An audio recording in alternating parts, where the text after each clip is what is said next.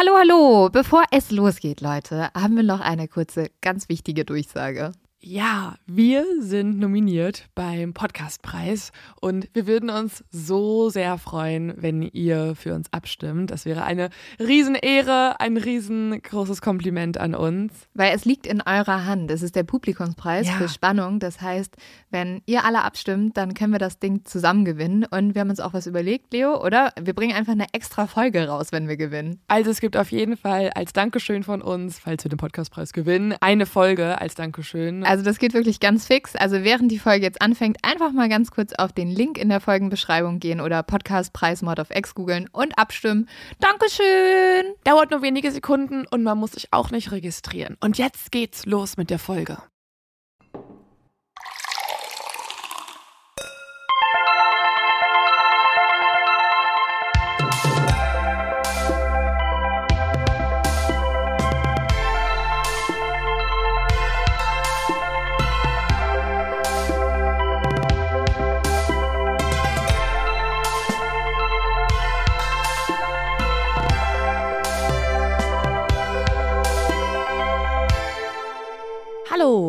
Herzlich willkommen zu einer neuen Folge von Mord auf Ex.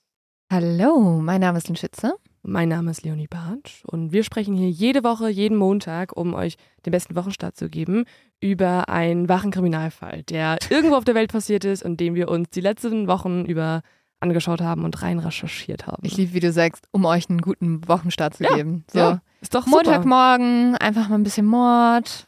Was denn sonst? Klar, ihr müsst alle zur Arbeit und um euch irgendwie davon abzulenken, erzählen wir euch noch schlimmere Dinge. Wir haben Stories, die schlechter als euer Chef oder eure Chefin sind. Also da, genau. ihr fahrt dann zur Arbeit und denkt so, hä, ist eigentlich, eigentlich ist es entspannt hier so. Mein Chef ist gar kein Psychopath Ja. oder Soziopath oder was für ein Mensch, sondern ich höre mir jetzt andere Psychopathen an.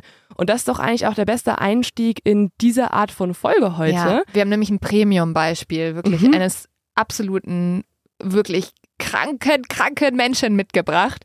Ja, Lynn hat ganz oft vor der Folge schon gesagt, das ist die perfekte Exi-Folge. Ja, ist so eine Exi-Folge. Der Ursprung vom Mod of X war ja, dass wir uns oft mal so mit John Douglas beschäftigt Ja. haben, einem Profiler aus den USA und auch mit diesen Heavy Hitters, wie sie heißen, also Riesenfälle von wirklich absurden, kranken Serienmördern. Und das hatten wir aber jetzt schon ganz lange nicht mehr. Ja, und ich habe mir gedacht, du warst so traurig darüber, dass es keine dritte Staffel Mindhunter gibt, dass ich Mhm. einfach mal eine Folge für dich gemacht habe. Also eine Ja. richtige Mindhunter-Folge wird das. Also eine Folge, wo wir über, ja, John Douglas, für alle, die den nicht kennen, das ist einer der bekanntesten Profiler. Wir haben irgendwann angefangen, ihn ein bisschen aufzuhören, zu hypen, weil er ganz viel Geld für ein Interview mit uns verlangt hat.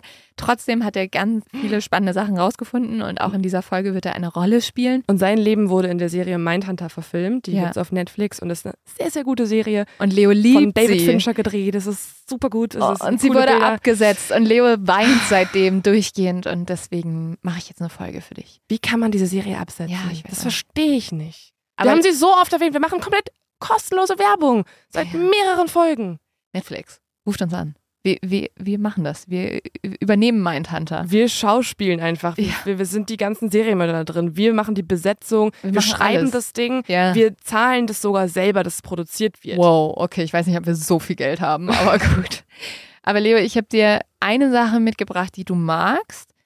Und dann geht es in diesem Fall noch um eine Sache, die zumindest ich gar nicht mag. Es geht nämlich um Füße. Hm. Es wird richtig. Aber wolltest du gerade sagen, dass ich deine Füße mag? magst du Füße? Nee, ich äh, wollte ja eigentlich sagen, ich bringe dir eine Sache mit, die du magst, John Und? Douglas, und Ah, okay. eine, die du nicht magst, Füße.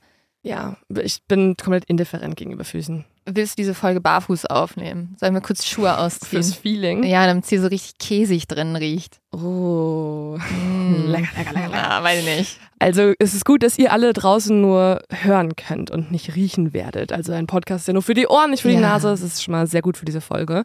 Ähm, aber also es geht um Füße, okay, und es geht um Serienmörder. Und John Douglas? Oh nee, geht es um einen Serienmörder, der es auf Füße abgesehen hat?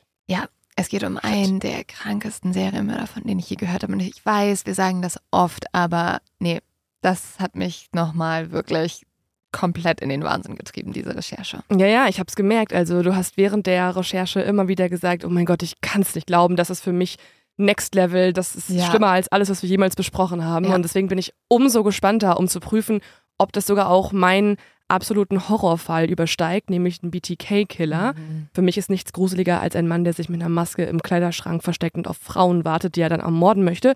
Aber wir werden sehen. Vielleicht ist dieser Fall doch schlimmer. Das ist mein BTK, muss oh ich ehrlich Gott. sagen. Jetzt nach 160 Folgen habe ich mein BTK gefunden.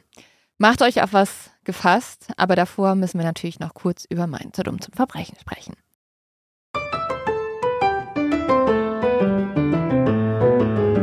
Und zwar ist es diesmal ein zu dumm zum Verbrechen, wo wir auch noch was aufklären können. Caro hat mir nämlich einen Artikel geschickt über einen Mann, der mit einem Lieferfahrzeug wegfahren wollte. Also da gab es einen Lieferdienst und der Lieferfahrer ist ausgestiegen, um das Essen abzuholen, hat aber sein Auto stehen lassen mit dem Schlüssel drin. Und dann ist ganz schnell jemand in dieses Auto gesprungen und wollte das Auto klauen, hat aber einen Unfall gebaut. Und oh. deswegen ist das alles missglückt. Der Mann ist aber noch ähm, unterwegs. Also der konnte fliehen. Also es ist ein Cold Case ja. diesmal. Das erste zu, zu dumm zum Verbrechen, was als Cold Case gerade noch existiert. Und wir alle können jetzt helfen diesem armen Lieferdienstfahrer. Wollt ihr mich verarschen? Also hört doch mal auf, von solchen Leuten was zu klauen. Ja. So letztes Mal wurde irgendwann eine Reinigungskraft ausgeraubt. Wollt ihr, also wirklich, es gibt echt bessere Menschen, von denen man klauen könnte. Und dann auch so ein Lieferfahrzeug zu klauen ohne Essen drin ist auch irgendwie dumm, oder? Ja, genau, man müsste erstmal warten, bis es erstmal vollgepackt wurde. Dann macht Sinn wiederum. Ja, aber also, falls ihr uns helfen wollt, dieses zu dumm zum Verbrechen Cold Case aufzuklären, dann müsst ihr suchen in Velbert, dass das nämlich passiert. In wo? Velbert? Velbert, da kam der Artikel her. Und der Mann ist zwischen 30 und 35 Jahre alt. Er ist etwa 1,70 bis 1,80 groß.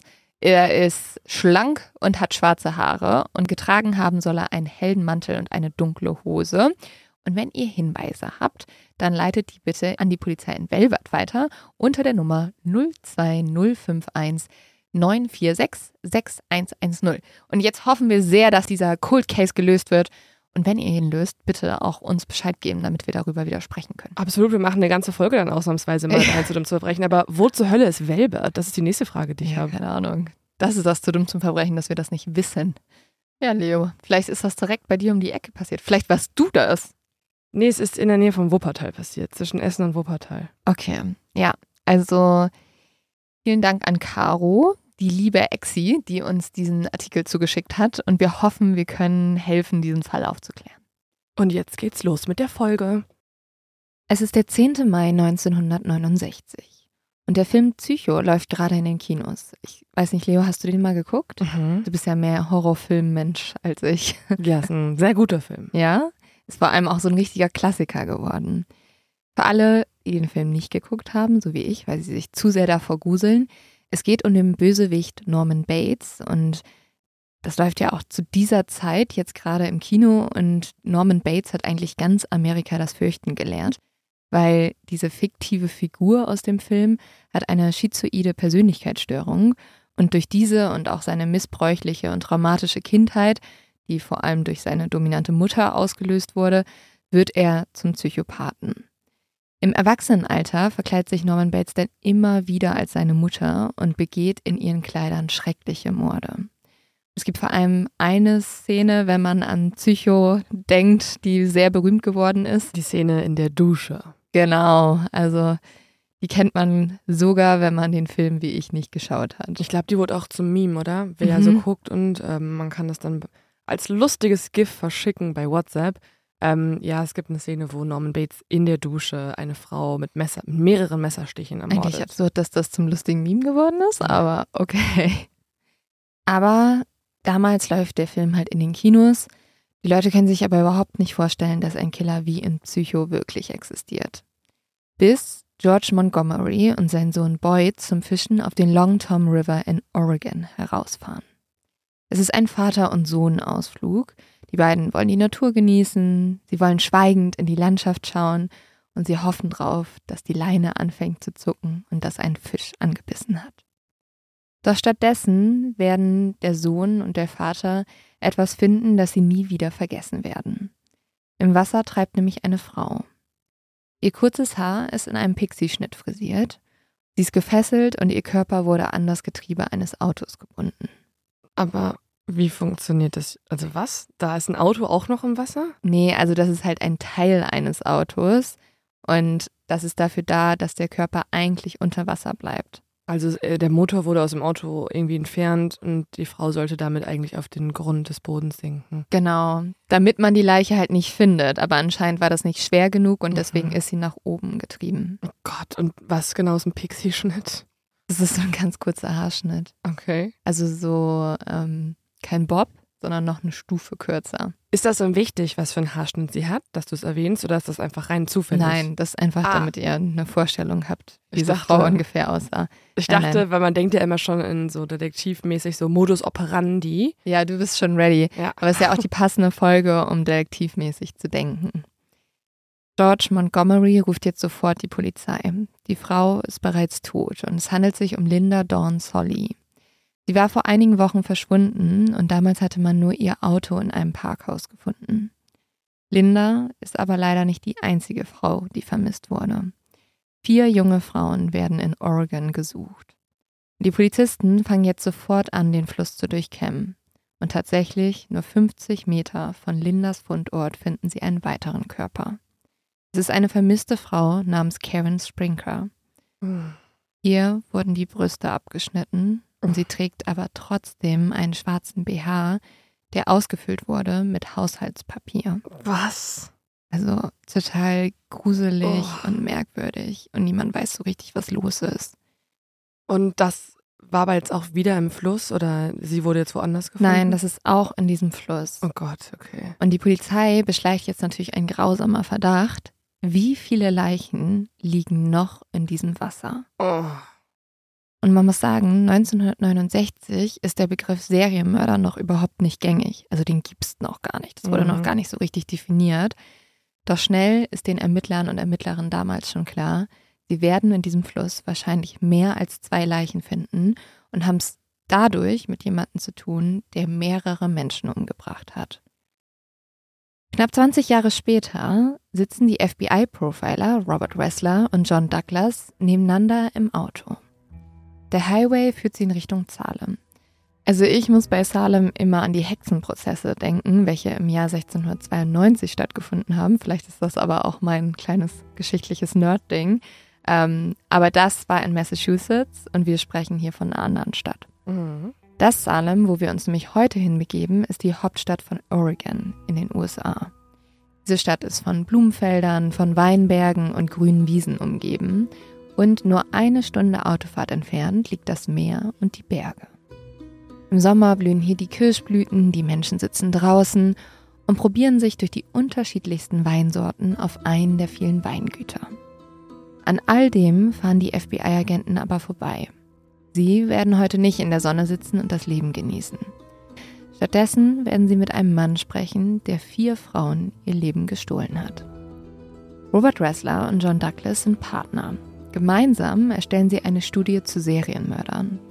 Hierdurch wollen sie Täterprofile erstellen, um dadurch in Zukunft schneller Gewaltverbrecher einzuordnen und auch fassen zu können. Gibt ja diese Fragen. Warum ermordet jemand seine Ehefrau? Warum beschließt ein junger Mensch in einer Schule Amok zu laufen? Und warum töten Menschen überhaupt Menschen? Und auf all diese Fragen hatte man vor John Douglas und Robert Ressler vor allem eine Antwort. Gewaltverbrecher sind Monster. Deshalb sollten sie weggesperrt werden, man sollte sie allein lassen und gar nicht auf ihre Motive und ihre Geschichten eingehen. Was ist aber, wenn in diesen Geschichten die Antworten stecken, wie wir zukünftige Taten verhindern können? Und genau diese Frage haben sich auch John Douglas und Robert Ressler gestellt und haben beschlossen, für Antworten in verschiedene Gefängnisse zu fahren und mit den Tätern zu sprechen. John Douglas und Robert Ressler entwickeln eine komplett neue Herangehensweise an die Verbrecheranalyse, nämlich das Profiling. Obwohl man muss hier kurz sagen, Täterprofile wurden auch schon früher erstellt, doch kaum andere Ermittler prägten das Profiling so stark wie John Douglas und Robert Ressler. So stark, dass Netflix dann ihr Leben verfilmt hat. Genau. Serie Mindhunter. Und Leo sie absolut gehypt hat und jetzt ganz traurig ist, dass es keine dritte Staffel gibt. Ja. Aber das war doch jetzt ein total guter Erklärpart für alle, die die ersten Mord of X-Folgen noch nicht gehört hatten Mhm. und noch gar nicht wussten, was ist überhaupt ein Täterprofil, was machen Profiler überhaupt und wer zur Hölle ist John Douglas. Ja. Das ist sein Leben quasi. Und seine Berechtigung, warum er jetzt hier in dieses Gefängnis fährt. 20 Jahre nach den Taten, die du am Anfang erzählt hast. Genau. Man muss sagen, Ende 1970 hat damals John Douglas gemeinsam mit Robert Ressler die BSU, also die Behavioral Science Unit, übernommen vom FBI. Mhm. Das ist eine Spezialeinheit zur Bekämpfung und Vorbeugung von Serienmördern. Und damals wurden die Ermittler erstmal sehr viel ausgelacht, weil viele ihrer Kollegen haben überhaupt nichts von Psychologie und Verhaltensforschung gehalten. Sie haben das Ganze, also sie haben dieses Profiling ganz in der Nähe von Hexerei sogar angeordnet. Und so hat damals auch John Douglas ziemlich schnell beschlossen, den Namen der Einheit zu ändern. Ab jetzt haben sie sich dann nämlich Investigative Support Unit genannt. Und das ist so geil, also dass ja. man seinen Namen ändert, um die Marke irgendwie anders erscheinen zu lassen, ja. ist ja auch so ein Ding von jedem Fernsehsender ever. Ja. So, also wir haben jetzt einen neuen Namen. Das heißt jetzt nicht mehr TV online, sondern Superstream. So, das ist dann yeah. immer so, auf einmal hast du so einen komplett anderen Namen und alle sind total verwirrt. Aber und dann noch so eine Marketingkampagne dazu. Genau. Aber genau das hat John Douglas jetzt auch gemacht. Er hat sogar gesagt, er hat das gemacht, um seine Einheit von dem Bullshit zu befreien, also dem BS. Ja. Okay. Und tatsächlich, es scheint zu funktionieren. John Douglas und Robert Ressler werden nämlich in sehr vielen Fällen jetzt zu Rate gezogen und auf einmal haben sie es mit etwa 150 Fällen gleichzeitig zu tun. Das bedeutet, sie sind jetzt immer unterwegs, sie sind immer auf der Straße, jeden Tag eigentlich woanders und etwa 125 Tage im Jahr sind die beiden jetzt gar nicht mehr zu Hause und ihr Büro sehen sie eigentlich auch nicht mehr, beziehungsweise ihr Büro wird ihr Auto, die mhm. Straße. Und immer wieder treffen die beiden Profiler jetzt verurteilte Mörder, Vergewaltiger und andere Menschen, die so grausame Verbrechen begangen haben, dass der Rest der Menschheit ihnen nicht mehr in die Augen schauen will. Am Ende werden sie mit etwa 36 Serienmördern gesprochen haben. Und die Frage ist natürlich, die man sich jetzt stellt, warum macht man das? Warum möchte man ins Gefängnis gehen und mit Serienmördern sprechen? Die beiden sagen, dass sie vor allem der Glaube antreibt, dass nur, wenn man sich in den Kopf des schrecklichsten Monsters reinversetzen kann, man diesem Monster auch eine Falle stellen kann. Und John Douglas schreibt in seinem eigenen Buch das auch wie folgt. Verhalten spiegelt Persönlichkeit wider. Der klarste Hinweis auf künftige Gewalt ist vergangene Gewalt. Um den Künstler, in Anführungsstrichen, zu verstehen, muss man seine Kunst studieren. Das Verbrechen muss in seinem Gesamtzusammenhang eingeschätzt werden. Es gibt keinen Ersatz für Erfahrung und will man die kriminelle Psyche verstehen, muss man sich geradewegs zur Quelle begeben, um zu entschlüsseln lernen, was sie einem sagt. Und vor allem gilt, warum plus wie ergibt gleich wer. Und irgendwie, ähm, ich finde das auch so spannend, weil wir reden ja hier auch immer wieder über Verbrechen. Und das stimmt schon. Also man kann eigentlich nur Verbrechen verhindern, indem man sich mit denen auseinandersetzt. Auch, auch, wenn ich finde, dass der Satz, um den Künstler zu verstehen, muss man yes. seine Kunst studieren, ein bisschen schlecht gealtert ist. Also vielleicht ja, so gut, dachte ja. er, als das geschrieben wurde, war das noch die angemessene Sprache. Jetzt, wo wir mm. schon oft von narzisstischen Serientätern gesprochen haben und über die berichtet haben, wissen wir ja, dass es genau das ist, was sie erzeugen wollen, ja. nämlich als die Masterminds angesehen zu werden. Ähm, aber klar, im Grunde ist es natürlich super wichtig gewesen, dass sich irgendwer mal auch mit denen unterhält und auch mal erfragt. Also Sonst wüssten wir auch gar nicht, das weiß ich nicht, ob du darauf noch eingehst, dass es auch unterschiedliche Arten von Serienmördern gibt. Also es gibt ja nicht nur den organisierten, gruseligen Serienmörder wie Ted Bundy, der ein spezielles Opferschema hat und mit ziemlich viel Gedanken vorgegangen mhm. ist, sondern es gibt ja auch den unorganisierten Mörder, der gar kein wirkliches Schema hat und einfach auch total chaotisch vorgeht. Und allein das zu wissen, ist vielleicht ganz wichtig, um dann wirklich die nächsten Morde verhindern ja. zu können. Also die haben tatsächlich, also Robert Ressler und John Douglas haben ja so Definitionen aufgestellt. Und der Mörder, mit dem wir uns heute beschäftigen, war sozusagen das Vorbild für eine eigene Kategorie. Aber da kommen so. wir am Ende drauf. Ah, die gab es noch gar nicht. Die gab es noch gar nicht. Okay. Aber wir können natürlich den Satz umändern, damit er nicht mehr so doof klingt. Vielleicht sagen wir einfach, um den Dummen zu verstehen, muss man seine Dummheit studieren oder sowas dann wird er nicht mehr, der Serienmörder nicht mehr so gehypt. Das ist natürlich gut. Mhm. Und genau das haben die beiden Profiler auch heute vor. Also sie wollen einen Serienmörder treffen, um zukünftige Taten zu verhindern. Und dafür sind sie auf dem Weg zu einem der schlimmsten Mörder, von denen sie je gehört haben. Von Weitem können John Douglas und Robert Ressler schon ein Tor erkennen. Auf dem Schild steht Oregon State Penitentiary. Sind hohe Mauern, man sieht Stacheldraht, Wachtürme und einen weißen Gefängnisbau. Am Eingang zeigen die Männer jetzt ihre Marke. FBI. Das Tor öffnet sich. Robert Ressler und John Douglas gehen durch lange Gänge, vorbei an Gefängniszellen und Häftlingen und kommen zu einem separaten Raum. Und hier warten sie jetzt auf ihren heutigen Gesprächspartner. Der Mann, der hereinkommt, hat ein rundes Gesicht, er ist korpulent, höflich und er ist kooperativ. Er hat rote Haare, er hat viele Sommersprossen und er trägt ein Hemd, über welches sich Hosenträger spannen.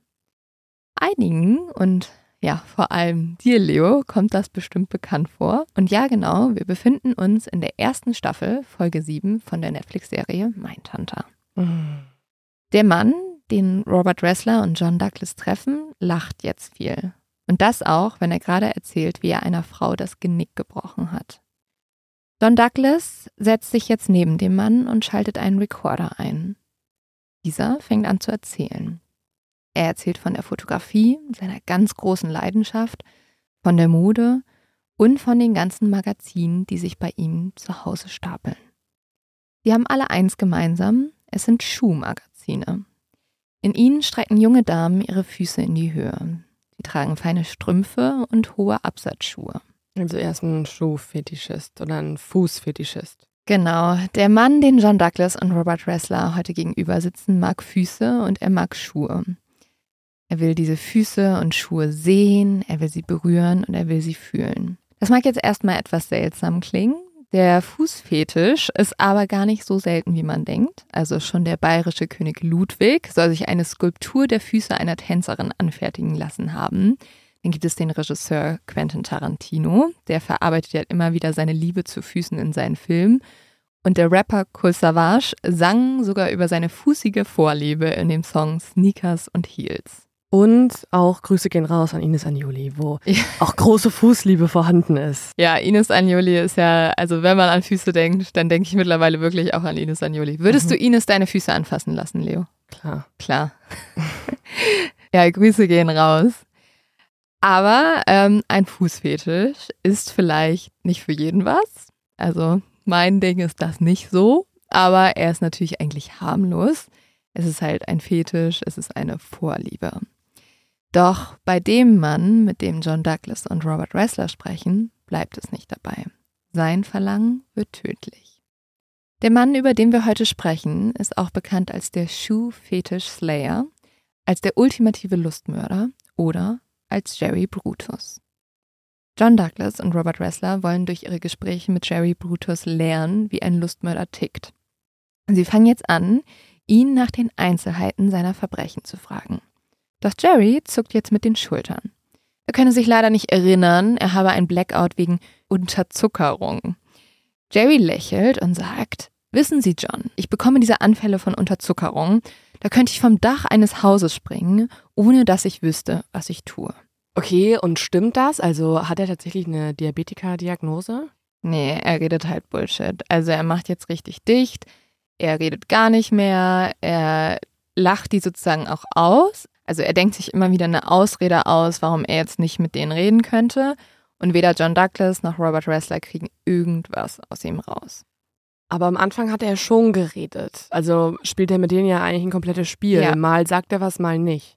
Ja, er spielt ein Spielchen und fühlt sich auch überlegen und ist dabei aber dann irgendwie auch charmant und nett. Mhm. Also es ist eine ganz creepy, irgendwie auch eklige Art, die mhm. er mit diesen Ermittlern da spielt. Aber so wie wir John Douglas kennen, hat John Douglas das auch schon durchschaut, das Spielchen. Ja, also Und tatsächlich in der Serie Mindhunter wird das ganz gut gezeigt. Da ist John Douglas erst total verzweifelt und dann findet er hier aber einen Trick, um Jerry wieder zum Sprechen zu bewegen.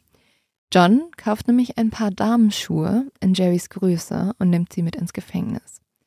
Und er platziert sie jetzt im gleichen Raum, in welchem er auch Jerry Brutus verhört. John Douglas erklärt Jerry Brutus, dass wenn er ehrlich ist, wenn er den Agenten alles erzählt, dann darf er die Schuhe sehen. Und Jerry kann nicht widerstehen. Er nimmt die Schuhe in die Hand, er streichelt sie, er riecht an ihn und er schmiegt sich an sie. Und dann fängt Jerry an zu erzählen.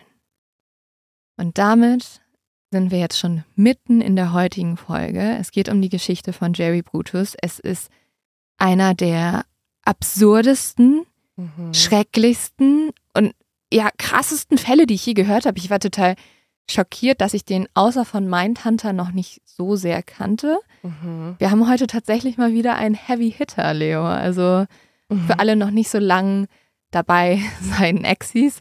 Ein Heavy Hitter ist ein Großer Fall, der in uns ganz viele schlimme Gefühle hervorruft, weil es einfach nur absurd und ekelhaft ist und Ja. wir das nicht verstehen können. Aber hoffentlich kann man jetzt irgendwas rausfinden, warum er das so intensiv beschreibt mit den, mit seinem äh, Fußfetisch, weil dass man das hat, klar, so hab's halt und, und dann findest du Mhm. irgendwen und dann, dann ist das vielleicht euer Ding. Aber dass das bei ihm so ausgeartet ist, das ist ja die Frage, wie kann sowas sein? Und ja Oh Gott, aber Ja. es ist schon ganz schön BTK-artig oder sag ich mal Sch- Vorschlaghammer-mäßig. Das war ja unsere deutsche Übersetzung. Ja. Also ich glaube, BTK war unsere zweite Folge bei Mord of X. Und jetzt, nach 160 ungefähr, 160 Folgen, muss ich dir sagen, dieser Serienmörder ist für mich, glaube ich, schlimmer als BTK. Nee. Nee, nee, nee. Warte nee. mal die Folge ab, weil ich finde es Okay. so krass. Bei Jerry Brutos, das habe ich mir immer wieder in der Recherche gedacht, der hat was von allen großen Serienmördern, über die wir gesprochen haben. Da ist so ein Ted Bundy vorhanden, da ist ein Ed Gein vorhanden. Mm. Also es ist, es ist total verrückt und macht euch auf was gefasst. Es geht trotzdem nicht schlimmer als BTK. Er saß mit einer Puppenmaske im Kleiderschrank Ja, okay. und hat auf seine Opfer gewartet. Aber ja, wir vergleichen sie einfach heute mal. Wir gucken und wir, wir machen wie so eine Analyse. Wir schauen, was wir finden. Wir haben schon gesagt, BTK 2.0. Bist du dafür bereit? Sehr. Okay, los geht's. 1968 verdient die 19-jährige Linda sich ein bisschen Geld damit, von Tür zu Tür zu gehen und Lexika zu verkaufen. Linda ist freundlich, sie ist blond und sie ist hübsch und die meisten Menschen öffnen ihr gerne die Tür. Also da steht echt eine Frau und verkauft, ver- versucht der Person ein Lexikon zu verkaufen. Das Mhm. ist äh, wirklich 1968, ja. Gab halt noch kein Wikipedia. Da hatte man die auch so rumstehen und die waren halt dann auch ein schönes Accessoire und wenn man mal was wissen wollte, dann hat man halt nachgeguckt. Doch man muss sagen, dass diese Bücher nicht ganz günstig sind und so muss Linda sehr viel Überredungskünste anwenden, damit sie diese Lexika verkauft bekommt. Jede Woche hofft sie auf möglichst viele Verkäufe, um ihre Miete zu bezahlen, ihren Lebensunterhalt zu finanzieren und aufs College zu sparen. Am 26. Januar 1968 hat Linda eine Adresse in einer Nachbarschaft in Portland auf ihrer Liste. Sie nimmt den Bus und als Linda aussteigt, regnet es in Strömen. Das Wasser rennt ihr über das Gesicht und die Liste mit den Adressen ist in Sekunden durchweicht. Damit ist auch die Adresse verwischt, wo sie eigentlich dieses Lexikon hinbringen sollte. Und Linda kann diese Hausnummer jetzt nicht mehr erkennen. Sie ist total verzweifelt, denn wie soll sie jetzt wissen, wo sie das Lexikon hinliefern soll? Doch dann sieht Linda einen Mann. Es ist Jerry Brutus. Er wohnt hier mit seiner Frau und seinen zwei Kindern und er steht gerade im Vorgarten. Als Linda ihn jetzt fragt, ob er das Lexikon bestellt hätte, lächelt Brutus. Ja, genau. Sie sei bei ihm richtig. Mhm. Linda ist erleichtert. Sie muss jetzt zum Glück nicht mehr lange im Regen suchen. Und Jerry Brutus bittet Linda jetzt ins Haus. Er flüstert und sagt, dass seine Familie oben schlafen würde und ob er sich die Lexika deshalb in seinem Keller anschauen könnte. Linda stimmt zu und sie geht Brutus hinterher. Als sie die Treppe hinabsteigen, erzählt Jerry Brutus von seinen Kindern. Er sagt, dass sie die Lexika lieben würden und dass er sich total freut, diese Lexika für seine Kinder zu kaufen, damit sie darin rumstöbern können. Unten zieht Jerry Brutus jetzt einen Stuhl für Linda heran. Sie setzt sich hin und sie sieht nicht, wie Jerry Brutus ein Brett heranzieht und ihr damit von hinten auf den Kopf schlägt. Linda kippt sofort um. Sie ist ohnmächtig, aber sie lebt noch. Und das alles, während die Kinder oben sind? Ja, Schrecklich. Jerrys Familie befindet sich oben, seine Mutter befindet sich auch oben, seine Frau auch. Und währenddessen bringt jetzt Jerry eine junge Frau in seinem Keller um. Er beugt sich zu Linda hinab und legt ihr die Hände um ihren Hals und erwürgt sie mit seinen bloßen Händen. Und das bekommt niemand mit? Das bekommt niemand mit. Oh. Jerry hat bisher nur vom Morden geträumt. Doch die Fantasien waren immer intensiver geworden. Jeden Tag hatte er an tote Frauen denken müssen. Und zwar tote Frauen, die in Eis eingefroren sind. Und dieser Gedanke hatte ihn im Gegensatz zu jedem anderen Menschen wahrscheinlich nicht Angst gemacht, sondern er hat ihn angetörnt. Nachdem Jerry Linda jetzt ermordet hat, geht er nach oben. Hier trifft er jetzt seine Mutter und er gibt seiner Mutter etwas Geld und bittet sie, mit seiner Tochter Abendessen zu holen. Sie soll ein paar Burger und Pommes besorgen. Er selbst könne leider nicht mit, weil er müsste ja noch was erledigen. Als die beiden weg sind, geht Jerry Brutus jetzt wieder in den Keller. Seine ganze Haut kribbelt, er ist aufgeregt, er ist nervös, weil von diesem Moment hat er jahrelang geträumt.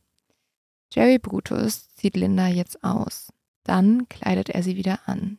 Jerry hat eine ganze Sammlung. Er hat Unterwäsche, er hat Kleider, er hat Strümpfe. Oh Gott, also hat er sich ja richtig vorbereitet. Er hat ja alle schon gesammelt dann. Mhm. Und zwar hat er sehr früh angefangen zu sammeln, weil mit 16 Jahren hat Jerry angefangen, in Nachbarhäuser einzubrechen und Frauenschuhe und Unterwäsche zu klauen. Das alles hat er dann aufbewahrt und die Schuhe sowie die Unterwäsche auch selber anprobiert. Man muss aber sagen, also wir kennen das ja schon, Ed Gein hat das auch gemacht. Der hat das ja auch gemacht, weil er eine Frau sein wollte.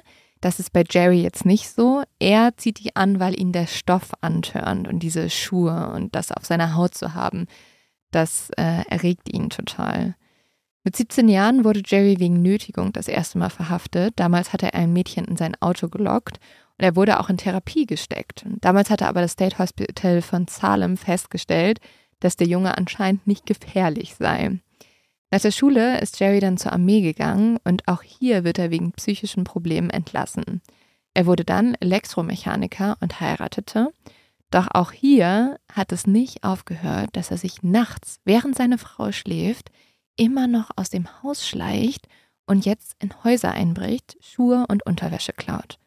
Und was ich so gruselig finde, auch ein hm. bisschen BTK-mäßig oder Nightstalker-mäßig, er beobachtet die Frauen zuerst, dann, wenn er die attraktiv findet und vor allem, wenn sie hohe Schuhe anhaben, folgt er ihnen und bricht dann durch das Fenster ein, als sie schon schlafen, öffnet die Schubladen, wühlt sich durch die Seide und den zarten Stoff und steckt dann BHs und Unterhosen ein. Und wenn bei diesen Überfällen eine Frau aufwacht, wirkt und vergewaltigt er sie, bis sie bewusstlos werden.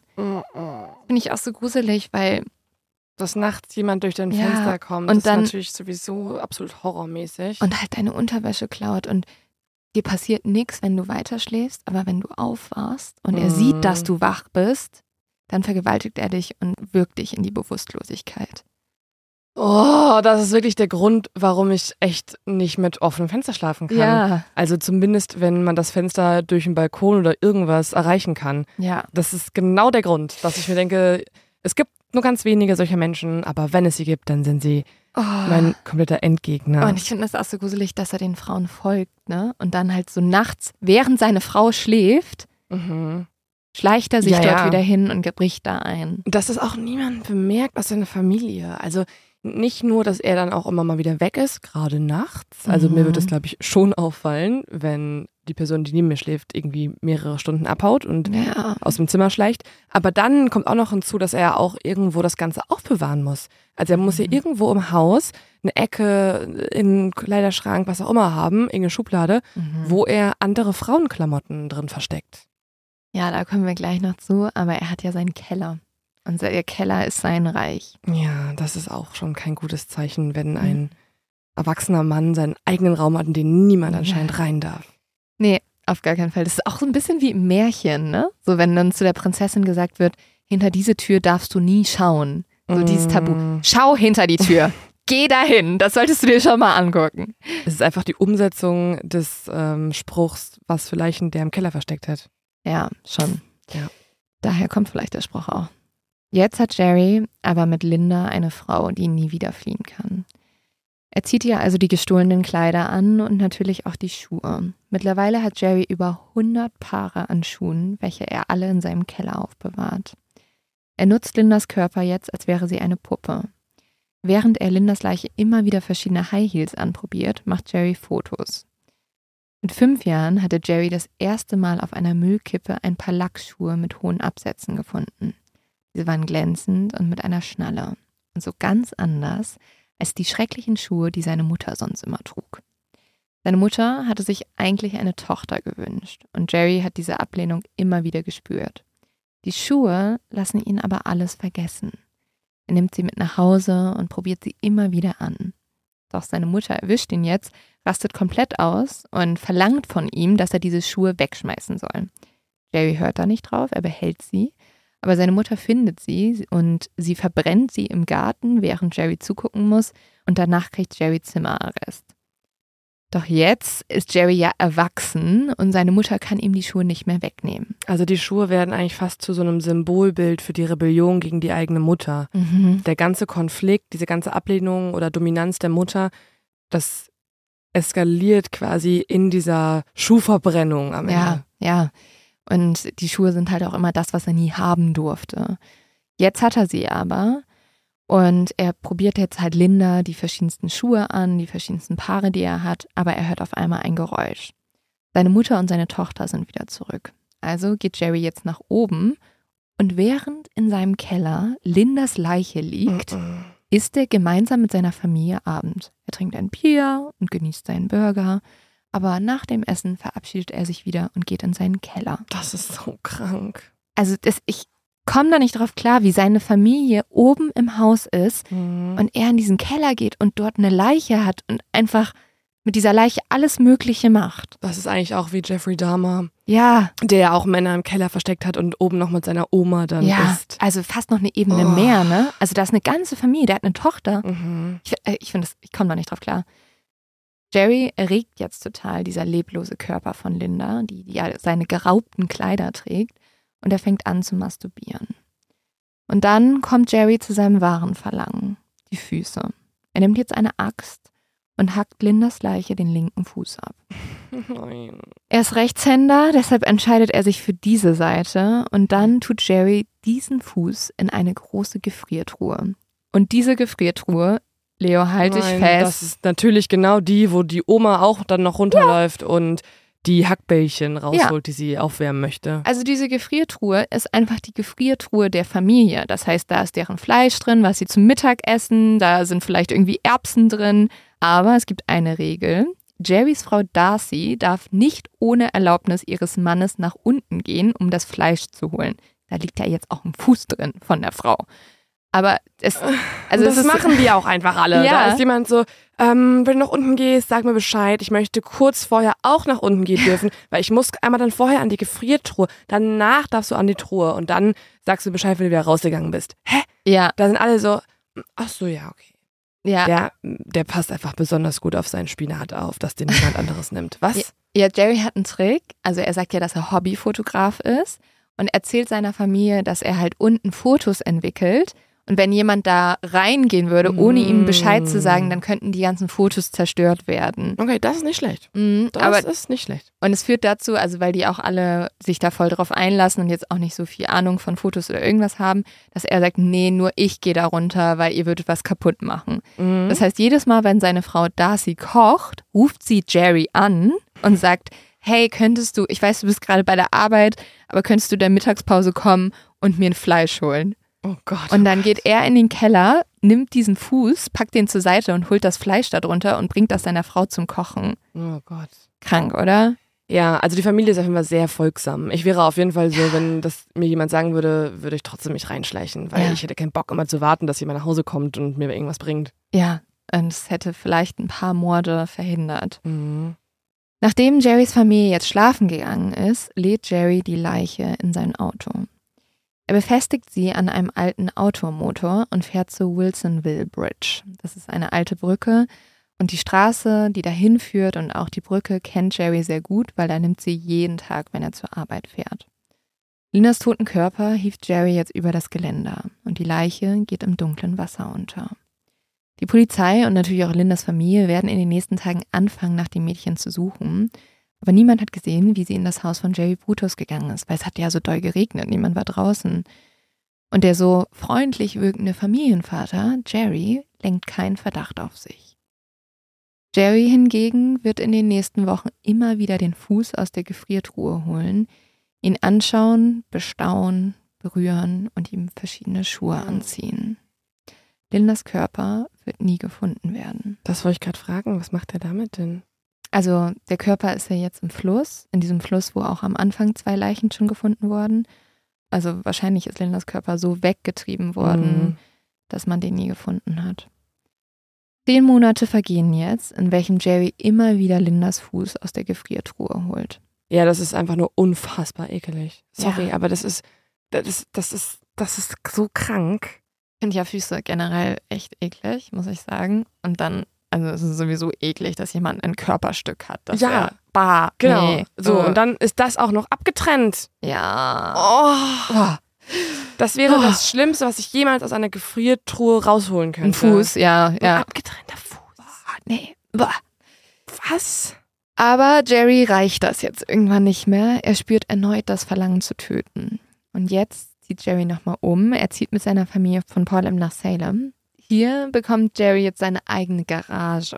Und auch hier gilt, niemand aus seiner Familie darf Jerrys Reich betreten. Er begründet das wieder wie folgt. Er nutzt die Garage, um seine Fotos zu entwickeln. Falls jemand reinkommt, könnte er diese zerstören. Hat er auch mal über ein ähm, Schloss nachgedacht? So, einen eigenen Mhm. Schlüssel, damit er nicht immer Vertrauen haben muss, dass alle seine Regeln befolgen. Hat er mal drüber nachgedacht, dass er da irgendwas abschließen könnte? Also, vielleicht hast du es schon gemerkt, Jerry ist ja ein Psychopath.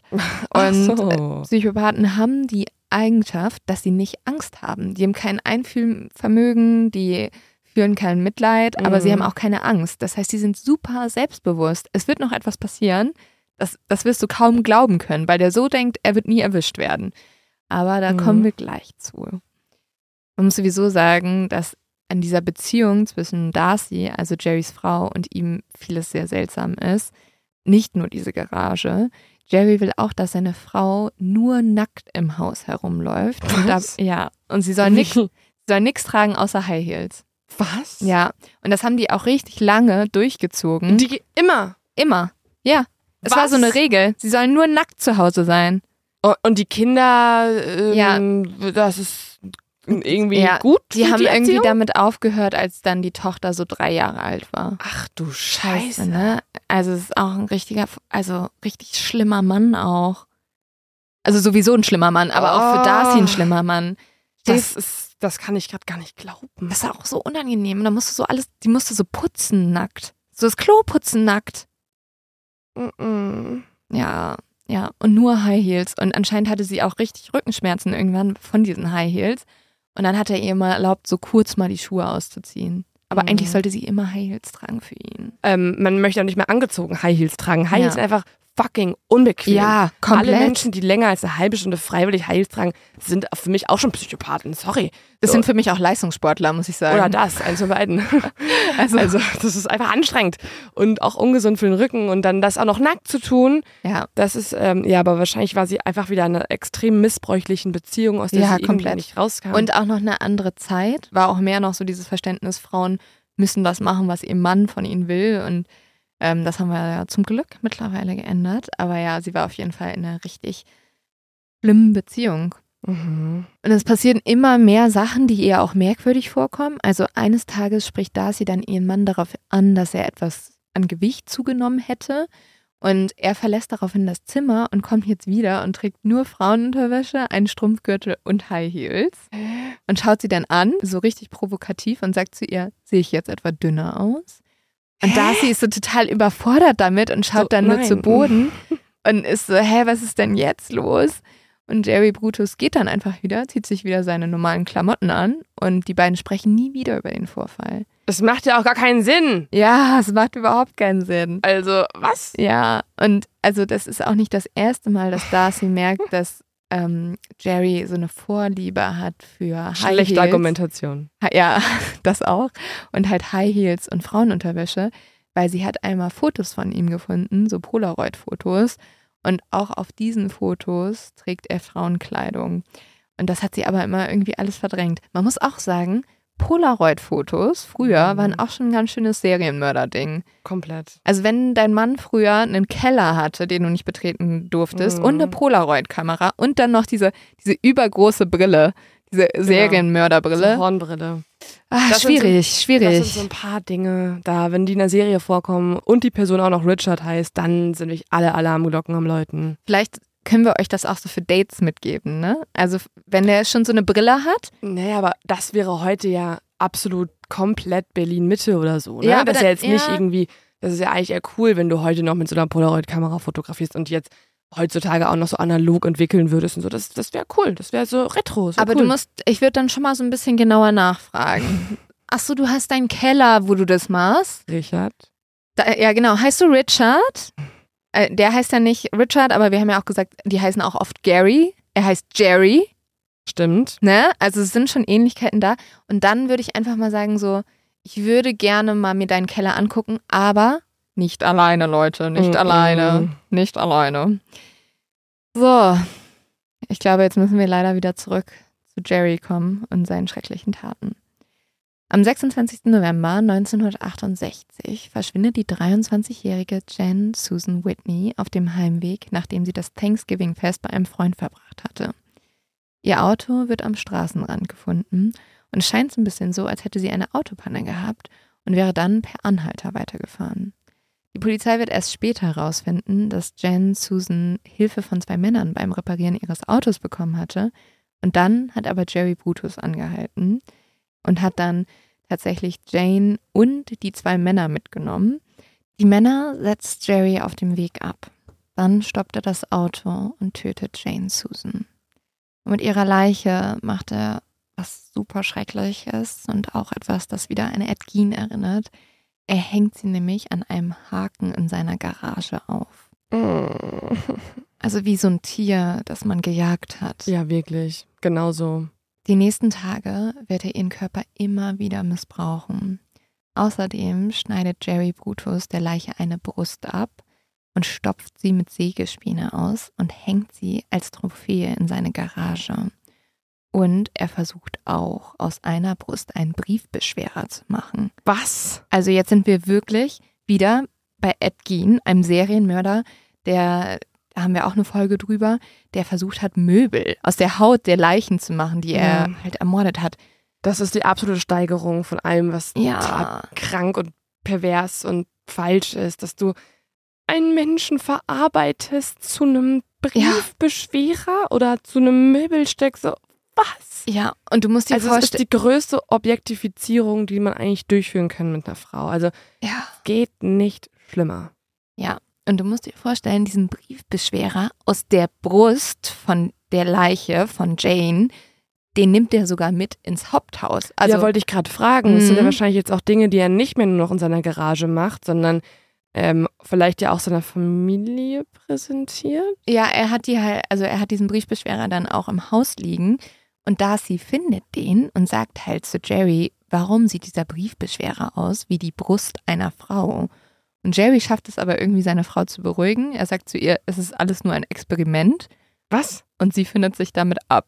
Und ich denke mir so, Mit Was- Menschen? Ein was für ein Experiment? mit Menschen? Oder hat er getöpfert und das bemalt? Oder hat er Ja. experimentiert mit Ist er sehr gut immer? im realistischen Basteln Ja. oder keine Ahnung was. Aber es ist einfach so eklig, dass im Haus der Familie jetzt eine Brust von einer jungen Frau rumliegt, die ermordet wurde. Das kann man sich nicht vorstellen, dass es irgendwie Boah. mal irgendwo auf der Welt wirklich realistisch, wirklich real ist. Dass Nee. das so passiert ist. Ja, und während die Leiche seines zweiten Opfers jetzt noch in der Garage hängt, beschließt Jerry, dass er mit seiner Familie auf einen kleinen Kurztrip gehen möchte. Ach klar. Und in dieser Zeit, wo Jerry mit seiner Familie weg ist, fährt jetzt ein Auto aus Versehen in seine Garage. Also ein Was? Unfall passiert, einfach aus Zufall. Und der Mann, der in Jerrys Garage gefahren ist, ruft die Polizei. Und die Polizei kommt und schaut sich das alles an. Die, also die Garage ist aber nicht so kaputt, dass die auf ist, sondern die hat einfach so ein paar Dellen.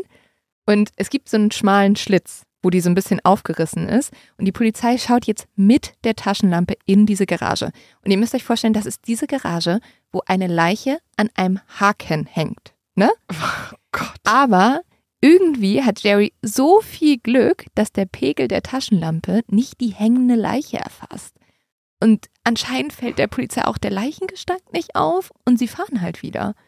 Und sie hinterlassen dann einfach einen Zettel, auf dem steht, Jerry sollte sich doch bitte bei Ihnen melden, wenn er wieder da ist, weil die Beamten wollen ja den Schaden an der Garage feststellen für die Versicherung. Das kann nicht so passiert sein. Das ist absurd, oder? Das hätte da einfach aufliegen können, Ja. weil jemand auf der ganzen Straße mit Häusern ausgerechnet in die Garage reinfährt, wo eine Leiche gerade aufgehangen wurde. Ja, es ist absurd. Jerry kommt jetzt nach Hause und er sieht diesen Zettel. Und was würde ein vernünftiger Mensch machen, Leo, wenn er jetzt. Sich selber einweisen in die Psychiatrie. Ja, okay, also vernünftiger Mensch ist das falsche Wort, aber was würde ein, Ein kluger. vernünftiger Serienmörder. Ja, ein machen. vernünftiger Serienmörder machen. Du würdest natürlich alle Beweise vernichten, Ja, oder? genau. Du würdest alles aufräumen. Nicht Jerry. Ja. Wir wissen, Jerry ist ein Psychopath. Jerry spürt keine Angst. Er nimmt einfach nur die Leiche, wickelt sie ein und legt sie hinter die Garage. Er macht nichts, also wischt da nichts weg, an Spuren, gar nichts und ruft die Polizei. Oh mein Gott. Die Polizei kommt und Jerry kriegt auch noch, also er wird auch noch total bestätigt. Die schauen nicht um die Garage. Die liegt hinter der Garage Ja, aber, und die Leute ja. sind in der Garage. Ja, aber das ist ja auch, also du würdest ja niemals Hm. denken, wenn da ein kleiner Versicherungsschaden entstanden Ja. ist, dass man dann auch noch in dem Haus des ja, Beschädigten suchen sollte nach einer Leiche, die eingewickelt ist im Garten. Das da, also das ist ja auch Gott sei Dank das Absurdeste und deswegen auch das Unrealistischste, was jemals passieren kann. Das heißt, kein Polizist der Welt guckt da ja und sucht Aber danach. da wird auch Blut irgendwo gewesen sein. Ja, das ist halt das Komische. Die schauen aber nur kurz rein, bemerken nichts Auffälliges, stellen den Schaden vom Unfall fest für die Versicherung und gehen wieder. Jerry Brutus denkt sich jetzt aber, hm, okay, war vielleicht ein bisschen risky. Und so nimmt er die Leiche mit und schmeißt auch die zweite Leiche in den Fluss. Im März 1969 erscheint die 19-jährige Karen Eleanor Sprinker nicht zu einer Verabredung mit ihrer Mutter. Die Polizei fängt jetzt an, nach ihr zu suchen, befragt mögliche Zeugen und durchsucht auch die Gegend. Doch Karen ist wie vom Erdboden verschwunden. Es gibt nur zwei Mädchen, also das sind die einzigen Zeugen, die tatsächlich etwas bemerkt haben. Und zwar haben sie eine sehr große und sehr korpulente Person gesehen, die sehr schick angezogen war. Diese Person hatte hohe High Heels und sie hat in einer Tiefgarage gestanden. Mm. Die Mädchen dachten, dass es eine Frau wäre, weil sie einfach angezogen war wie eine Frau. Und die haben sich diese Frau oder diese Person gemerkt, weil die so gruselig war. Die stand in dieser Tiefgarage und hat einfach gewartet. Tatsächlich hat diese Person auf ein Geräusch gewartet, nämlich auf das Klacken von Absatzschuhen. Nein, war das sozusagen dann das Auswahlkriterium für die nächste Person, die ermordet Ja. wird? Jerry Brutus war diese Person und Jerry Brutus hat die Frauen immer auch nach ihren Schuhen ausgewählt. Mm. Und das Gruselige ist auch, dass Jerry Brutus sich, als er Karen entführt hat, halt wie eine Frau verkleidet hat, um weniger ja, auffällig zu sein. Und ich finde, das hat Mhm. halt echt so ein, oh, das hat irgendwie auch nochmal so einen gruseligen Vibe an Ja, sich, total. oder? Und tatsächlich hat er Karen mit einer vorgehaltenen Waffe gezwungen, mit ihm nach Hause zu kommen. Und zwar in seine Garage. Und hier hat er sie erst dazu gezwungen, die gestohlenen Frauenkleider anzuziehen und ein groteskes Fotoshooting mit ihm zu machen. Und dann hat er Karen ganz langsam an einem Seil erhängt. Und während Karen gestorben ist, weil sie an diesem Seil hing, ist er einfach ins Haus gegangen, hat was gegessen und sich eine Cartoonserie angeschaut. Mann. Und nachdem Karen tot ist, versucht Jerry auch mit ihren Brüsten Briefbeschwerer zu machen. Was ist das denn auch für ein. F also, das ist ja auch jetzt wieder ein weirder Fetisch. Ja. Ja, es ist, es ist ganz schlimm alles. Am 21. April 1969 geht die 24-jährige Sharon Wood etwas früher von der Arbeit nach Hause. Einen Schritt nach dem anderen macht sie mit ihren Absatzschuhen auf dem Betonboden. Klack, klack, klack. Sharon wird gleich ihren Mann treffen, aber Freund tut sie sich eher weniger. Er will sich nämlich trennen und den Scheidungsprozess mit ihr durchsprechen. Und du musst dir vorstellen, Sharon ist richtig sauer. Die ist Mhm. so geladen, die hat gar keinen Bock, gleich ihren Mann zu treffen. Und als sie jetzt durch das Parkhaus läuft, zu ihrem Auto, hört sie auf einmal ein Geräusch hinter sich. Und dann spürt sie ein Tippen auf der Schulter. Als sie sich umdreht, steht dort ein Mann mit einer Waffe. Er sagt zu ihr, wenn du nicht schreist, erschieße ich dich nicht. Aber Sharon ist stinksauer. Sie hat sowieso einen Scheißtag. Sie muss gleich ihren Mann treffen, der sich trennen will. Und jetzt steht da auch noch ein Mann und will sie entführen. Dafür habe ich jetzt gar keinen Bock mehr. So, wenn er sich nicht trennen wollen würde, dann kann der mich jetzt vielleicht entführen, aber alles auf einmal, nee. Also sie hat tatsächlich erzählt, sie war so voller Adrenalin, weil sie schon so Mhm. sauer auf ihren Mann war, dass sie so sich wirklich gedacht hat, nee, Nee. mach ich, das mach ich nicht. Nee, einfach Und- nein. Sie hat, also sie macht auch alles richtig, weil sie hat tatsächlich diese Überlegung, dass sie denkt, wenn ich jetzt mit diesem Mann mitgehe, dann hört mich ja niemand mehr. Deswegen, Mhm. ich werde versuchen, um mein Leben in dieser Parkgarage zu kämpfen.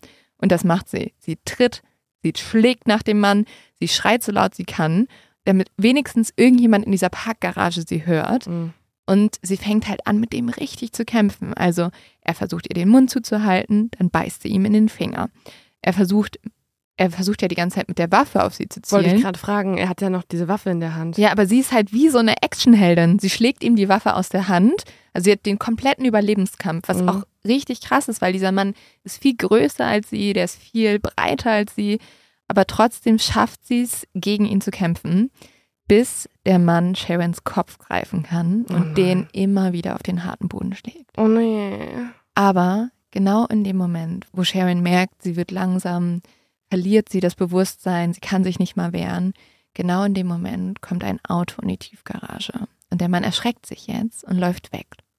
Sharon ruft sofort die Polizei und berichtet von einem Mann mit blauen Augen, Sommersprossen und roten Haaren.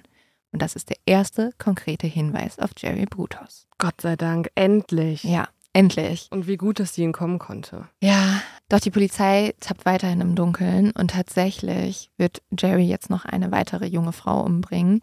Ähm, hier hat er sich sogar als Polizist ausgegeben, also so ein bisschen Oh. wie Ted Bundy, um die halt dann doch zu sich nach Hause zu locken. Aber die letzte Frau, die letzte Leiche wird ihm zum Verhängnis, weil hier ist er nachlässig bei der Entsorgung der Leiche und der Körper ist nicht genug beschwert und treibt so wieder an die Wasseroberfläche. Und damit wären wir wieder beim Anfang unserer Folge, weil die letzte Leiche, das war die Linda, die auch dann von dem Sohn und Vater Mhm. im, im Wasser gefunden wurde. Und an ihrer Leiche findet die Polizei tatsächlich einen ersten Hinweis auf den Täter. Die Knoten an den Fesseln sind typisch für einen Elektriker. Und das ist halt, jetzt haben sie den Hinweis, okay, er arbeitet wahrscheinlich als Elektriker, er hat rote Haare, er hat Sommersprossen, blaue Augen.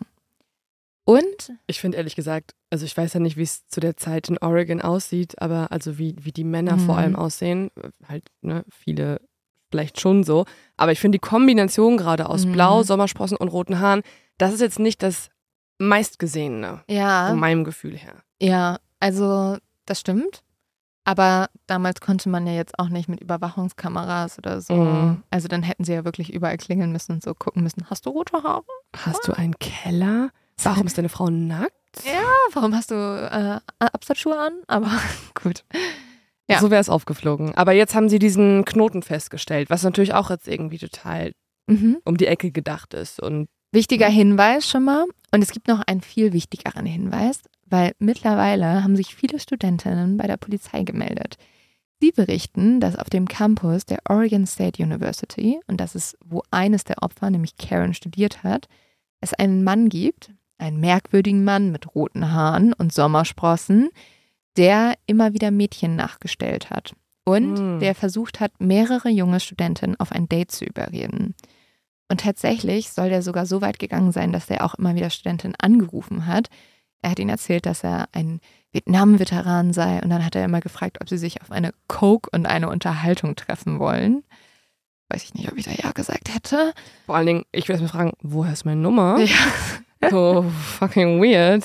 Vor allem, weil jemand ruft dich an und sagt so, hey Leo, wollen wir Mhm. eine Coke und eine Unterhaltung machen? Aber tatsächlich hat sich eines der Mädchen mit dem Mann getroffen und dieser Mann hat sich als Jerry vorgestellt. Aber das Date war absolut komisch. Das liegt vor allem an dem, was der Mann gesagt hat. Er hat unter anderem zu ihr einfach so gesagt, so richtig random auf diesem Date. Denk mal an etwas Trauriges, zum Beispiel an die beiden Mädchen, die ermordet wurden. Oder er hat sie gefragt, woher wusstest du, dass ich dich nur nach Hause bringe und dich nicht erwürge und in den Fluss schmeiße? Und er hat sie auch gefragt, warum willst du vergewaltigt werden? Was? Und dieses Mädchen fand das so gruselig und deswegen hat sie direkt nach dem Date sofort die Polizei angerufen. Die Polizei hat jetzt eine Idee. Sie sagen zu der Studentin, dass sie sich nochmal mit Jerry treffen soll. Und ich glaube, da wäre ich erstmal so gewesen, what the fuck? Warum Mhm. soll ich mich nochmal mit diesem Typen treffen, der mich gefragt hat, warum er mich nicht in einen Fluss geschmissen hat? Mhm. Aber die Polizei hat Folgendes vor. Sie wollen Jerry auf diesem Date sofort festnehmen. Und so ruft die Studentin Jerry nochmal an und fragt nach einem zweiten Date. Und er stimmt zu. Statt der Studentin trifft Jerry jedoch auf zwei Polizisten. Und als er dann den Polizisten seinen Namen sagt, dass er Jerry Brutus heißt und dass er Elektriker ist, denken die sich natürlich, bingo, wir haben Ja. ihn. Die Beamten nehmen Jerry fest, doch sie sind total erstaunt. Jerry ist so nett, so zuvorkommt, gar nicht so, wie man sich jemanden vorstellt, der solche Morde begehen würde. Trotzdem fangen sie jetzt an, nach konkreten Hinweisen gegen Jerry zu suchen. Sie können Jerry aber so lange nicht im Gefängnis halten, also sie brauchen erstmal konkretere Hinweise auf ihn. Die haben sie dann am 30. Mai 1969. Und als sie ihn festnehmen wollen, kriegen sie ihn in der letzten Sekunde, weil Jerry ist gerade mit seiner Frau auf dem Weg zur kanadischen Grenze. Gott sei Dank waren sie dann doch noch schnell genug. Ja. Als sie Jerry dann Gefängniskleidung anziehen wollen, merken die Polizisten, dass er unter seiner normalen Kleidung Frauenunterwäsche trägt. Fragen Jerry dann, warum? Und er sagt, weil diese bequemer ist. War das die Frauenwäsche auch von seinen Opfern? Es war die Frauenunterwäsche, die er halt geklaut hat in den Mhm. Häusern.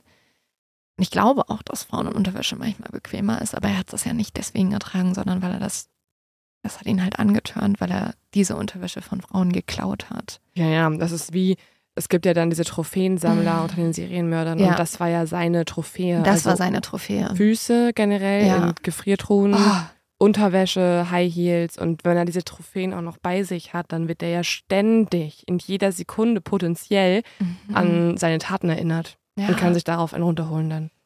Boah. Jerry schweigt jetzt aber zuerst, weil das hat ihm sein Anwalt auch geraten. Doch eigentlich will Jerry total gern reden. Und so fängt er jetzt an, mit der Polizei in hypothetischen Sätzen über seine Tat zu sprechen. Also so ein bisschen wie OJ's If I Did It. Mhm. Doch als die Polizei Jerry die ganze Nacht verhört, gesteht er am Ende schließlich.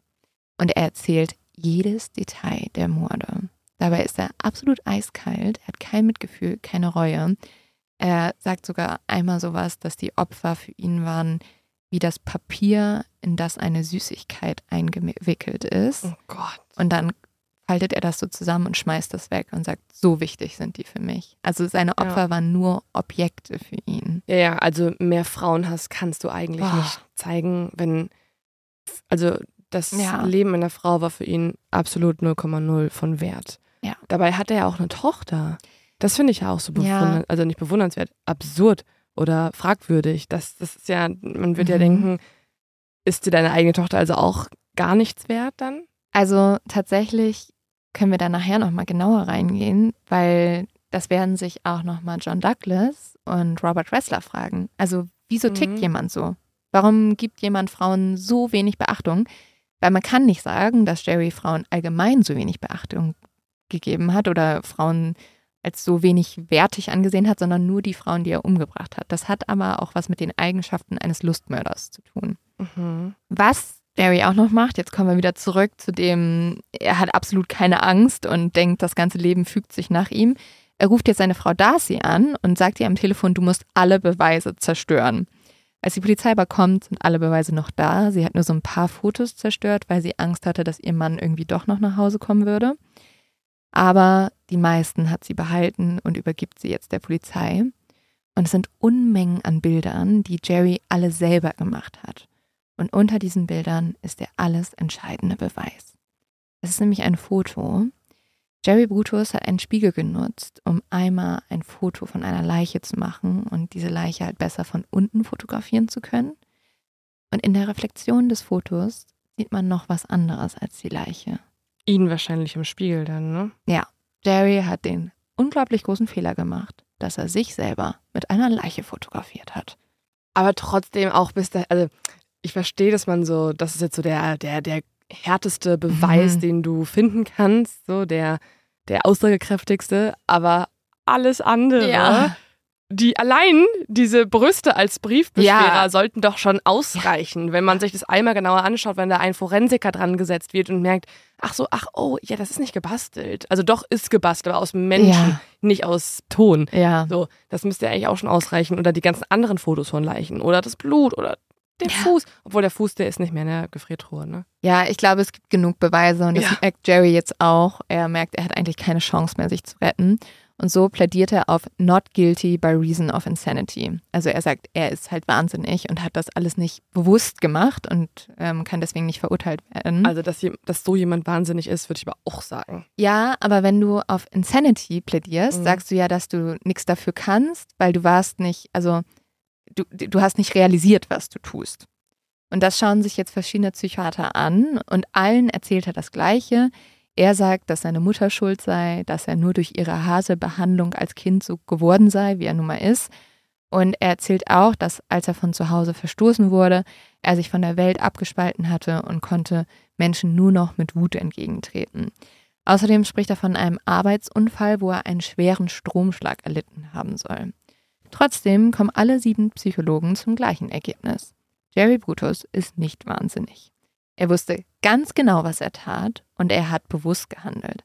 Jerry Brutus ist übrigens auch ein organisierter Killer. Also er hat ja die Sachen total ähm, organisiert durchgeführt. Er ist ja Mhm. teilweise sogar nach oben gegangen, hat gegessen und ist dann wiedergekommen. Also Ja. es war jetzt nicht, dass er in einem Rausch war oder so. Und er hat ja auch für alles eine Ausrede. Allein schon, dass die Familie diesen Raum nicht betreten sollte, Ja. war ja immer durchdacht von ihm mit seinen Fotografieausreden. Und er hat den Frauen ja auch aufgelauert. Also er hat ja richtig auf die gewartet. Das war ja geplant. Mhm. Ist er dann der erste Serienmörder, der von John Douglas und Robert Ressler als ein organisierter Serienmörder eingeordnet wird? Er ist der Erste, der als Lustmörder eingeordnet wird. Ah, Das ist die Definition, die über ihn gestellt wird. Jerry ändert kurz vor seinem Prozess nochmal seine Taktik und gesteht jetzt. Und so wird er für alle Morde, außer für den von Linda Slavson, schuldig gesprochen. Bei ihr konnte ja keine Leiche gefunden werden. Also es war ja der erste Mord, den er begangen hat. Und obwohl er ihn gestanden hat, kann er nicht schuldig gesprochen werden ohne die Leiche. Jahre später werden jetzt John Douglas und Robert Ressler auf Jerry Brutus treffen. Und Jerry Brutus erzählt ihnen auch, dass seine Opfer nur Objekte für ihn waren. Er erzählt auch, und das finde ich so krank, dass er ganz bewusst nur unter der Woche gemordet hat, weil die Wochenenden ja für seine Familie reserviert waren. Oh mein Gott, weil klar, er musste sich ja regenerieren an den Ja. Wochenenden von seiner harten Wie so eine Arbeit. Arbeitswoche. Er hatte ja eine Doppelbelastung. Er hatte seinen Job als Elektriker unter der Woche und auch noch als Serienmörder. Das war mega anstrengend. Voll, voll arm dran ist der Ja. Jerry. Also tut mir so leid für ihn. Also man kann sich vorstellen, dass John Douglas und Robert Ressler darüber natürlich auch nur den Kopf geschüttelt haben und auch total entsetzt waren, mit was für einer Leichtigkeit er davon spricht. Und so wird für John Douglas und auch für die FBI Behavioral Science Unit Jerry Brutus zum perfekten Muster eines Lustmörders. Und zwar einer der schlimmsten, den die FBI-Profiler je gesehen haben. Und wir haben jetzt ja schon öfter über diesen Begriff Lustkiller gesprochen. Und John Douglas und Robert Ressler definieren einen Lustmörder, nachdem sie jetzt Jerry Brutus getroffen haben, wie folgt. Lustkiller sind hedonistische Mörder, die für die sexuelle Befriedigung töten. Außerdem wählen sie selten Opfer aus, die sie kennen. Stattdessen sind das zufällige Personen, die ihnen sozusagen über den Weg laufen und ihrem Opfertyp entsprechen oder den Fantasien, die sie sich im Kopf gebildet haben. Das heißt auch, guck mal, also Jerry hätte jetzt niemals seine Frau getötet oder seine Mhm. Tochter, weil die hat er als seine Familie angesehen. Aber halt zufällige Opfer waren halt für ihn wirklich Objekte. Ja, er musste sich irgendwie noch ausreichend von denen Fremden. Ja. Hab ich das Gefühl. Außerdem handeln Lustmörder sadistisch und verletzen die Opfer oft an Körperteilen mit einer sexuellen Bedeutung. Sie töten nur selten durch Schießen, weil sie brauchen diesen direkten Kontakt. Also es turnt sie an, die Opfer wirklich mit ihren Händen zu ermorden. Sie sammeln außerdem Souvenirs und die meisten Lustmörder sind sehr jung. Also die sind zwischen 17 und 25 Jahre alt.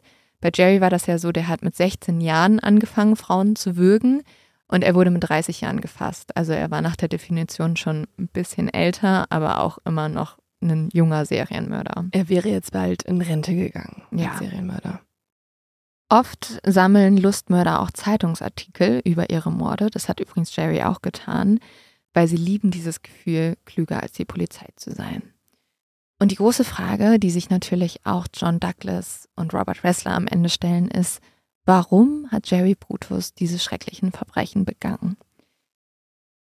Und hier kommt John Douglas zu folgendem Schluss. Die Basis der Persönlichkeit formt sich in den ersten Jahren des Lebens. Nur selten kommt ein Lustmörder aus einer Umgebung, wo Liebe und Verständnis herrscht.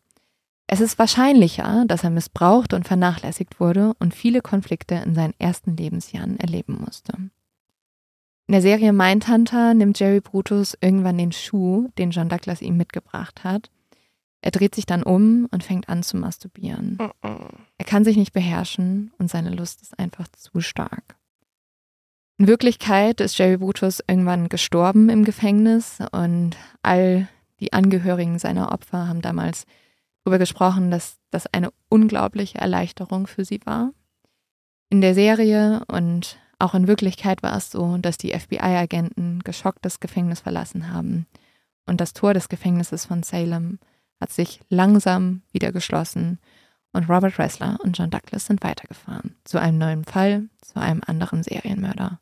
Und immer noch auf der Suche nach Antworten. So, Leo, das war's diese Woche mit John Douglas und mit einem wirklich der krankesten Serienmörder, über ja. die wir je gesprochen haben, oder? Ich gehe jetzt nach Hause einfach warm duschen oder so. Ich möchte es alles von mir oh.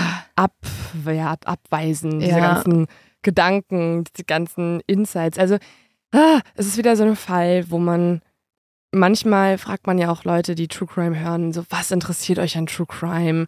Ähm, was sind so die Fälle, die euch irgendwie nicht aus dem Kopf gehen und so? Und ich finde, das ist wieder so ein Beispielfall für die tiefsten, dunkelsten Abgründe mhm. in Menschen, in die man reinblicken kann. Ja. Also, so, wir sind, guck mal, wir sitzen hier wieder in unserem Aufnahmestudio im Herrschaftszeiten und im Wirtshaus unserer Wahl in München. Ähm, und um uns herum sind irgendwie Menschen in Gruppen und stoßen an, trinken Bier, wir gehen gleich raus und draußen wir sind Familien. Über einen Fuß. Genau. Ja, einen und das, abgehackten Fuß. Ja, genau. Es ist so, alles ist so, ach, wir sind als Menschen doch irgendwie schön zusammen und so weiter. Und dann gibt's aber irgendwie so auf einmal eine Person unter vielen, vielen Menschen, die sowas von nicht menschlich mehr ist. Es ist so, also ich verstehe, dass man auch am Anfang gesagt hat, ja, das sind halt Monster. Also ja. Ja. Ja. Aber Trotzdem ist ja total spannend, was jetzt John Douglas und Robert Ressler auch alles rausgefunden haben. Klar. Durch ihr Gespräch mit Jerry Brutus. Also ich finde auch, dass man mit diesen Menschen trotzdem reden sollte, einfach ja. um zu verhindern, dass es überhaupt andere mhm. gibt, die auch sowas tun. Und um zu wissen, dass ihr in den Keller gucken solltet. Ja. oh mein Gott, ey. Oh, verstehst du, dass er so ein bisschen mein BTK 2.0 ist? Ja, ja, ja. Ich habe immer wieder in der Recherche gedacht, so, das kann nicht sein. Nein, das kann, das kann nicht sein. Und ich glaube, oh. für dich ist es auch so schlimm, weil du findest Füße ja wirklich eklig. Ich finde Füße richtig eklig. Genau, also ich finde Füße neutral, würde ich sagen. Nee. Ich finde sie auch nicht super cool und schön, aber ich finde sie auch jetzt nicht so. Ich glaube, du findest sie definitiv schlimmer. Ich habe auch richtig hässliche Füße, muss ich sagen. Nein, davon lade ich kein Foto bei Instagram hoch. Wir laden euch andere Fotos hoch, aber ihr seht nicht meine Füße. Aber ich habe deine Füße schon gesehen. Ich fand sie jetzt, also ich finde sie wirklich ganz durchschnittlich. Die sind sehr knollig. mein Freund hat auch neulich so gesagt, so das hässlichste an mir sind schon definitiv meine Füße. Also deine wären vielleicht nicht in einer Tiefkühltruhe gelandet, weil sie nee, nicht die hätte Jerry Brutus aussortiert. Nee, hm. die will ich nicht. oh, okay, aber es ist wirklich, also, ja. oh nee, nee, nee, nee, nee, nee. Leute, ähm, ihr könnt euch trotzdem Mindhunter angucken. Weiterhin unfassbar gute Serie. Ja. Ähm, wir unterzeichnen alle die Petition, nachdem wir aber auch andere Petitionen vorher unterzeichnet haben ähm, zum Beispiel für den Tierschutz oder ähm, für die Beendigung des Kriegs in der Ukraine. Das sind wichtige Sachen, die man noch besser unterstützen könnte. Aber dann könnt ihr online im Internet die Petition unterschreiben, dass es eine dritte Staffel von Mindhunter geben soll. Ja. Ähm, und dann, das ist der Leo-Tipp mal wieder hier an dieser Stelle für alle, die es noch nicht gesehen haben. Es lohnt sich. Ja. Ähm, super gute Serie. Wie gesagt, falls ihr die Folge gucken wollt, die um Jerry Brutus auch geht, dann ist das in der ersten Staffel Folge 7 guckt aber einfach trotzdem von Anfang an alles. Sonst ist man auch so ein bisschen verwirrt, weil ja. da gibt es ja auch noch so andere Storylines da drin. Er wird nichts verstehen, aber Jerry Brutus versteht ihr jetzt besonders gut. Ja. Also ja. Äh, die Story um ihn, nicht ihn. Ihn kann man natürlich nicht nachvollziehen. Ich fand das auch total spannend, weil ich hatte die Serie geguckt und ich fand den Fall Jerry Brutus so, ja, so schockierend, schon in der Serie Mindhunter. Und dann habe ich angefangen zu recherchieren. Es gab total wenig darüber. Also ich habe dann zwei Bücher Mhm. darüber gelesen, die sehr ausführlich waren. Aber ich habe kaum Podcast dazu gefunden. Mhm. Ich habe auch kaum Zeitungsartikel zu ihm gefunden, weil er so wow, krank ist. Naja, ich habe jetzt irgendwie das Gefühl, ich müsste mich duschen gehen.